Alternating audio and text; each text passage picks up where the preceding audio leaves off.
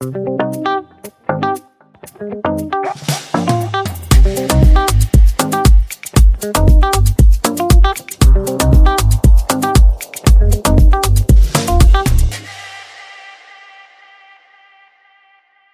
à tous et bienvenue sur le podcast Le lundi de bonheur. Je suis très honorée de la présence de mon invité du jour. C'est une femme entrepreneuse. Bonjour Anne-Catherine Trinon. Bonjour. Alors vous êtes la PDG de Altavia Act, qui est une agence de communication et de publicité spécialisée dans la promotion des ventes. Votre entreprise, elle se compose de différents départements. Alors, euh, la création, la mise en page, le digital, la gestion de projet, les médias sociaux, le packaging.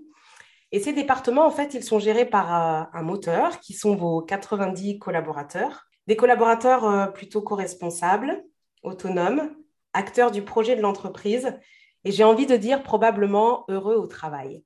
Mais avant d'en arriver là, eh bien, il y a eu quelques secousses et notamment euh, une vraie prise de, conscience. Un jour, vous dites, et c'est le titre de votre livre, Avant, j'étais un patron de merde. Alors, c'est un titre plutôt audacieux, provocateur même, mais moi, j'y vois aussi une forme euh, d'humilité. Et euh, quant au contenu de ce livre, eh bien, il est riche d'enseignements, d'exemples concrets. Il présente des témoignages de collaborateurs. En fait, c'est vraiment un, guide, un vrai guide pratique, bien loin du monde des bisounours. Anne-Catherine, euh, vraiment, votre présence, elle m'honore et je vous remercie infiniment d'être là. Merci à vous. Alors, euh, moi, j'aimerais bien savoir un petit peu, quand, euh, quand vous vous levez le lundi de bonne heure, qu'est-ce qui vous anime?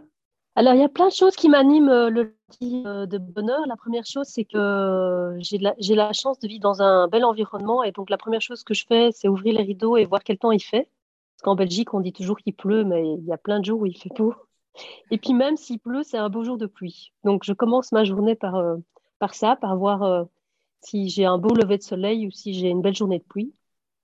Et puis ce qui me fait lever et ce qui me fait euh, vibrer, je dirais, dans mon quotidien, euh, parce que mes, mes, collaborateurs me le disent, c'est d'élever les gens, de, de, faire en sorte que je les amène plus loin euh, dans ce qu'ils sont, mhm. dans ce qu'ils veulent devenir et, et dans ce qu'ils sont capables de faire ou dans ce mhm. qu'ils ne savent pas qu'ils sont capables de faire. Et donc, c'est vraiment ça qui me fait lever le matin, c'est euh, le plaisir de voir des gens grandir, en fait. Euh, alors, ça peut paraître un peu monde des bisounours, mais euh, c'est aussi le plaisir de, venir dans l'entreprise, de voir des sourires, de dire bonjour à tout le monde, et puis de collaborer ensemble sur des projets. C'est ça qui me fait lever, je pense, depuis des années, pour venir travailler chez Altaviac. D'accord. Oh. Si vous le permettez, en fait, je vais, je vais lire un passage de votre livre pour qu'on comprenne un petit peu euh, quel type de patron euh, vous étiez avant. Euh, vous dites, toute ma vie tourne autour de l'entreprise. Nous n'organisons jamais de réunion car c'est une perte de temps. Je passe mes journées à faire autre chose que ce que je suis censé faire. Mon jouet préféré est une lance d'incendie. Je passe mon temps à éteindre des feux et j'aime cela. Considérant d'ailleurs que c'est ma raison d'être, quand je rentre le soir, j'ai le sentiment du travail accompli. Tout est en ordre à mes yeux et j'ai encore tellement de choses à faire. Je me plains du manque de performance de mon personnel, des erreurs à répétition que je suis obligée de corriger, de toutes ces choses que j'effectue moi-même parce que cela va plus vite si c'est moi qui m'en occupe. Je me retrouve perpétuellement au four et au moulin, un peu comme le boulanger qui achète sa farine, pétrit son pain, le cuit et en assure aussi la vente. Mon personnel n'est pas heureux, je suis un patron colérique qui ne supporte ni l'erreur ni la critique. S'ils ne comprennent pas ce qu'ils, c'est qu'ils sont trop idiots. J'ai du mal à stabiliser mes équipes. Les gens quittent l'entreprise car ils en ont assez. Ça, c'était vous avant. Oui, effectivement. et, du coup, euh, ça vous fait quoi de, vous souvenir de, ce moment-là, quand vous étiez comme ça? Et, ouais, c'est, c'est de me dire, waouh, c'est vrai que quel trajet quel, trajet a été accompli depuis et euh, qu'est-ce que ça a demandé aussi pour changer tout ça. Mm-hmm.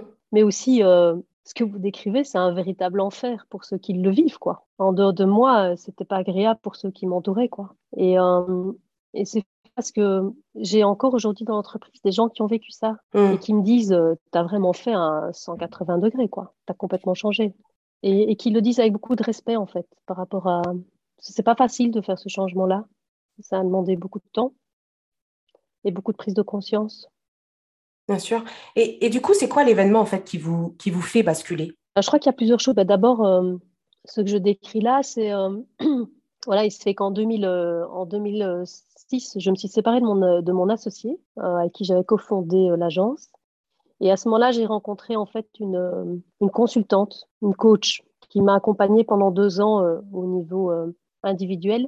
Et c'est là où je me suis pris en fait beaucoup de claques parce que je ne me rendais pas compte de la manière dont je me comportais. Quoi. Et en fait, même si vous voyez partir vos collaborateurs, même si vous voyez qu'il y a des, même si vous sentez que, qu'il y a des choses qui ne vont pas dans l'entreprise, c'est toujours mieux d'avoir quelqu'un d'externe qui vous fait prendre conscience en fait qu'il y a peut-être moyen de diriger, euh, diriger les choses autrement. Ça, c'est la première prise de conscience. Et la deuxième, en fait, elle a eu lieu euh, quand on a décidé de lancer, euh, enfin, quand, quand, après deux ans où je me suis pris des claques dans tous les sens et que finalement ça a commencé à, à porter ses fruits et que l'entreprise était en train de grandir, euh, en discutant avec la, la coach, euh, l'idée était de se dire, bah, tiens, qu'est-ce qu'on pourrait faire pour aller plus loin? Mm-hmm. Et elle va parler du processus d'intelligence collective. Et du coup, on a fait un premier team building avec mes, avec mes, mes collaborateurs. Et à la fin de ces deux jours où, voilà, on avait discuté de la manière dont on allait collaborer par la suite, etc., j'ai mis un premier euh, euh, comité de direction en place.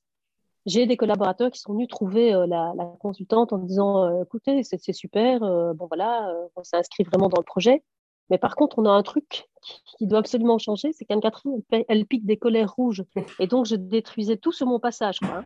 C'était affreux. Quoi. Je pouvais vraiment détruire tout sur mon passage. Le nombre de portes cassées, euh, de, portables écrasés mmh contre un mur, enfin, je ne comptais plus. Et donc, ça a été rapporté pendant ce team building. Il y a eu une réunion euh, avec l'ensemble des collaborateurs où ils ont pu s'exprimer et où j'ai entendu euh, ce qu'ils me disaient. Et c'est mmh. vrai que c'était aussi pénible pour moi parce qu'une fois la colère passée, ben, je me rendais compte que j'avais fait quand même beaucoup de bêtises et que ça faisait pas du bien aux gens. Et j'ai entamé une thérapie.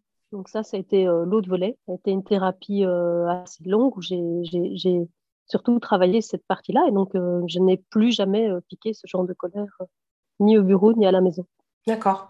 Vous pensez que chaque, euh, vous pensez que chaque euh, chef d'entreprise devrait être euh, accompagné par un coach? Bah, Je pense que si on veut faire des changements comme cela, oui, il faut se faire accompagner parce que fatalement, on bouge les lignes. Donc, on, doit se faire accompagner au niveau coaching, d'avoir quelqu'un qui peut nous aider dans les processus et nous faire prendre conscience de, certaines choses. Et puis, ça fait bouger les lignes au niveau privé. Et donc, ça, c'est pas un coach qui peut le traiter. Ça doit être traité en thérapie. Quoi. Donc, mhm. moi, j'ai effectivement traité les deux volets. Donc, finalement, il y a aussi une rencontre, la rencontre avec Isabelle?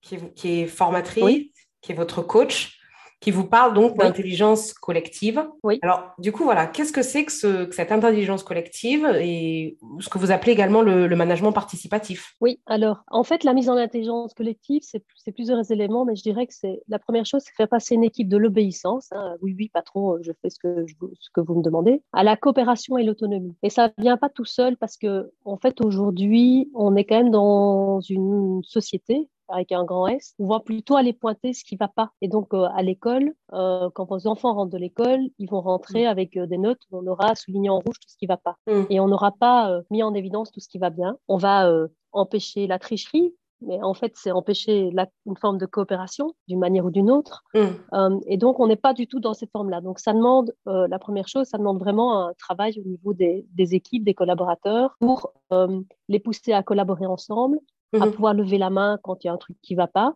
euh, à donner le droit à l'erreur. Oui. bah, c'est pas grave, l'erreur, elle est humaine, euh, on corrige ce qui ne va pas et, et, on apprend de ses erreurs, euh, comme on apprend de ses succès, mais on apprend surtout de ses erreurs. Mhm.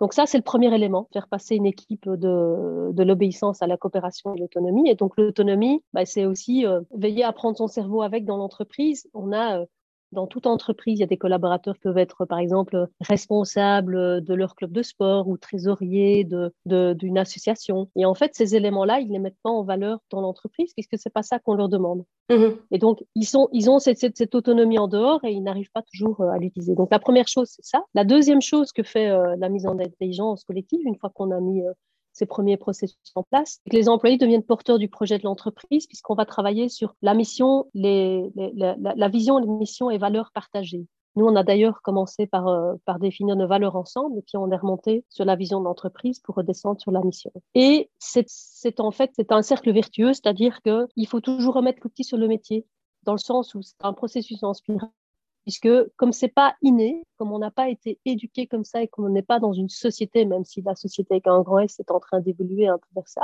mhm. euh, c'est un processus qu'il faut remettre tout le temps, euh, tout le temps en, place. C'est-à-dire qu'on a un peu tendance à oublier. Donc, si euh, pendant quelques mois, on a été moins dans du collaboratif, il faut revenir, remettre les choses en place. Et puis, comme il y a des nouveaux collaborateurs qui arrivent dans l'entreprise, c'est un processus euh, de réapprentissage continu. Mm-hmm. Mais qu'est-ce que ça apporte? Ça apporte euh, ben, d'abord de l'autonomie, de la fierté. Les gens, euh, du coup, ben, sont porteurs du projet, donc apportent le pierre à l'édifice. Moi, je dis souvent, on est dans un grand bateau qui a un trou dans la coque Mhm. Vous êtes les experts, vous êtes à côté du trou, c'est vous qui savez comment le réparer. Moi, je suis euh, au niveau du gouvernail, je vois pas obligatoirement que le bateau prend l'eau quelque part. Mhm. Et donc, c'est à vous aussi de rapporter cette info, mais aussi de venir avec des propositions euh, pour réparer euh, ce trou dans la coque. Et donc, ça permet à chacun de se sentir en fait responsable et co-responsable de mhm. ce qui se passe dans l'entreprise. D'accord.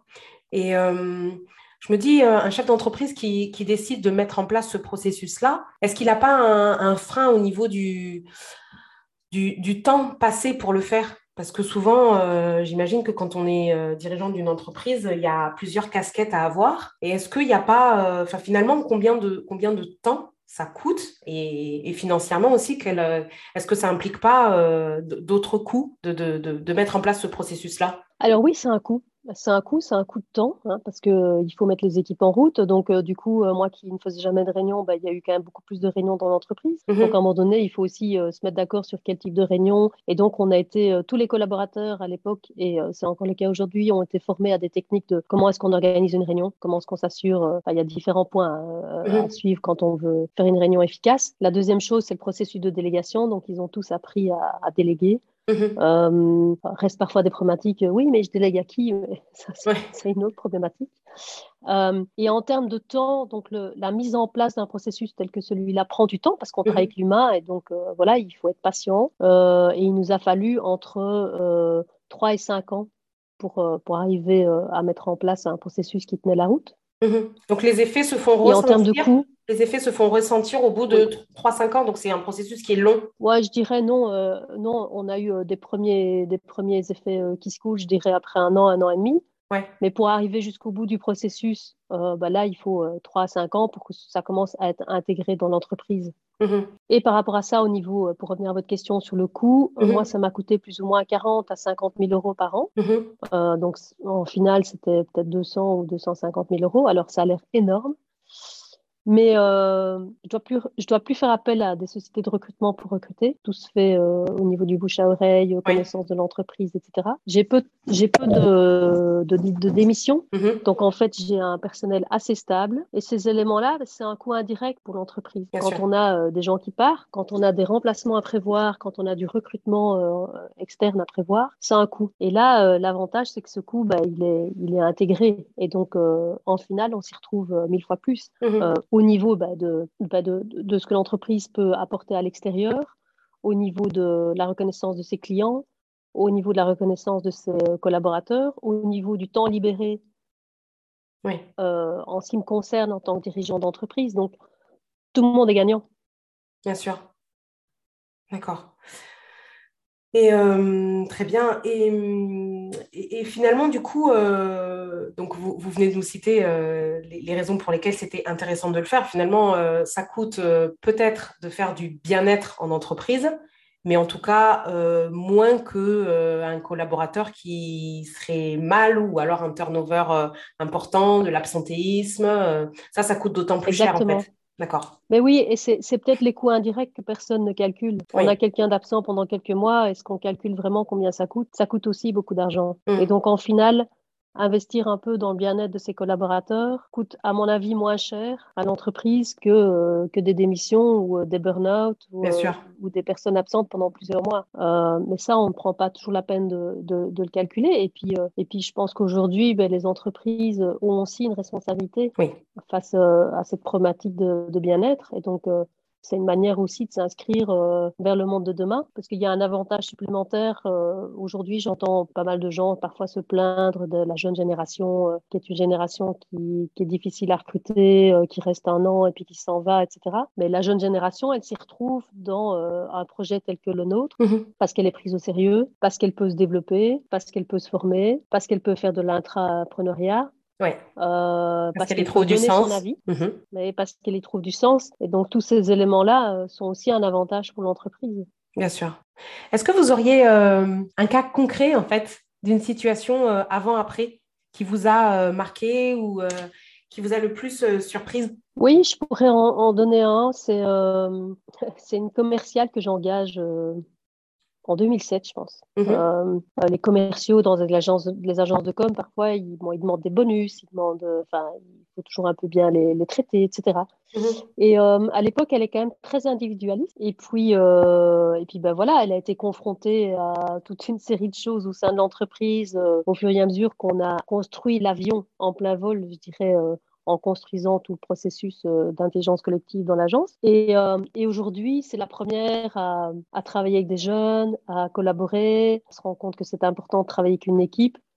Et donc, euh, c'est une prise de conscience, en fait, chez elle aussi, euh, de s'apercevoir qu'on peut travailler différemment et que, et que ça peut rapporter autant, quoi. Mm-hmm. Donc ça, c'est un élément, euh, je pense, qui m'a, un des éléments qui m'a le plus marqué. c'est certainement elle. Alors, il y en a plein d'autres hein, dans, dans, ce que j'ai vécu et ce qui a été mis en place au niveau de l'entreprise. je dirais un, autre élément, un, un, fait marquant, c'est c'est une, une, une, jeune que j'engage d'abord comme office manager. Donc, elle, elle, était là pour, comme assistante d'abord. c'était mon assistante. Et mm-hmm. Euh, pas fait d'études, euh, elle, reprenait une formation en Excel et, euh, et aujourd'hui elle est responsable de projets, de, gros projets clients quoi. donc elle a vraiment évolué au sein de l'agence alors que c'était une toute petite PME à l'époque chez nous. Mais voilà, elle s'est formée, j'ai cru en elle et il y avait moyen qu'elle aille plus loin quoi. Et donc bah là elle est là depuis maintenant, elle est arrivée en 2006 donc ça fait quand même un paquet d'années eh qu'elle est là et elle s'est inscrite sur le long terme quoi alors qu'elle est arrivée jeune. Oui, donc on retrouve un petit peu ce que vous me disiez au départ, c'est euh, ce qui vous anime, c'est d'élever les gens. Et là, c'est pour le coup euh, un exemple très concret de, cette façon que vous avez de faire grandir les collaborateurs, en fait, au sein même de votre entreprise. Oui, et j'ai même, euh, bon voilà, cette année, j'ai quand même eu, avec le Covid, j'ai eu des gens qui finalement ont décidé de changer de métier. Oui. Ou de, de, de faire autre chose mais tous m'ont dit euh, je peux faire ça aujourd'hui parce que parce que as eu tu m'as tu m'as donné confiance et tu as eu confiance en moi mmh. et je pense que ça c'est important c'est important de pouvoir donner ça au moins euh, de, de, de, pouvoir semer des petites graines aussi faire grandir euh, ces processus ailleurs. Et donc quand les gens s'en vont je dis toujours ben c'est chouette parce que tu pars aussi avec ton bagage et donc tu vas pouvoir aller planter ta petite graine ailleurs et, mmh. peut-être apporter certains éléments aussi quoi. Bien sûr super. Pour vous, c'est quoi la, clé principale pour réussir euh, ce type de, processus? Quand on, quand on décide de, mettre en place euh, l'intelligence collective, le management participatif au sein de son entreprise Là, vous nous avez donné euh, le, coût en termes de temps, le coût financier, les avantages. C'est quoi pour vous la clé, la clé principale de réussite Je dirais qu'il faut de la patience. Hmm. Il faut de la patience parce qu'on travaille avec de l'humain, donc ça prend du temps. Et la deuxième chose, c'est de la confiance. D'accord. Des belles valeurs. Il faut y croire, quoi. Oui, oui, je pense. Mais il faut y croire, quoi. Une fois qu'on se lance dans un processus comme ça, il ne faut pas lâcher, ça prend du temps. Et, je dis souvent, en fait, une fois qu'on donne l'autorisation ou la permission, vous voyez, si vous dites à des équipes, euh, voilà, vous pouvez commencer à vous réunir ensemble ou euh, vous pouvez, euh, on, a, on a le télétravail chez nous, on n'a pas attendu le Covid, ça existait depuis 2009, donc ce n'était pas nouveau, mais quand on a des nouveaux collaborateurs qui arrivaient avant le Covid, ils n'y croyaient pas et donc ils testaient. Mmh et donc ce qui est important, c'est que c'est de ne pas revenir en arrière. C'est comme à un enfant. Quand vous permettez quelque chose à un enfant et que et qu'une semaine plus tard, vous lui dites euh, que pour la même chose, vous lui dites non, il comprend pas. Un adulte fonctionne de la même manière. Et donc, euh, une mmh. fois qu'on a, qu'on a franchi le guet, on peut pas revenir en arrière. Parce que les gens ont goûté à autre chose et donc ils ont pas envie de revenir en arrière. Et donc là, il faut aller de l'avant. Bien sûr. Anne-Catherine, merci beaucoup pour votre témoignage que je trouve euh, puissant. en fait, finalement, c'est une, une belle expérience humaine. Hein que, que, vous, que, vous, que vous vivez avec vos collaborateurs. On peut le, on peut le dire comme ça. Oui, je pense. Oui, merci.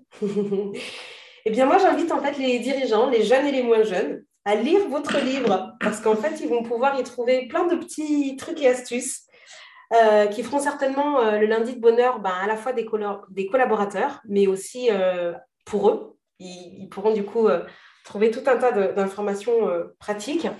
Avant, vous étiez un patron de merde. Aujourd'hui, ça a changé. Vous diriez que vous êtes un patron comment maintenant Je suis un patron qui fait grandir. Eh bien, ce sera le mot de la fin. Merci beaucoup, Anne-Catherine. Je vous remercie pour, le temps, accordé et prenez soin de vous. À très bientôt. À bientôt.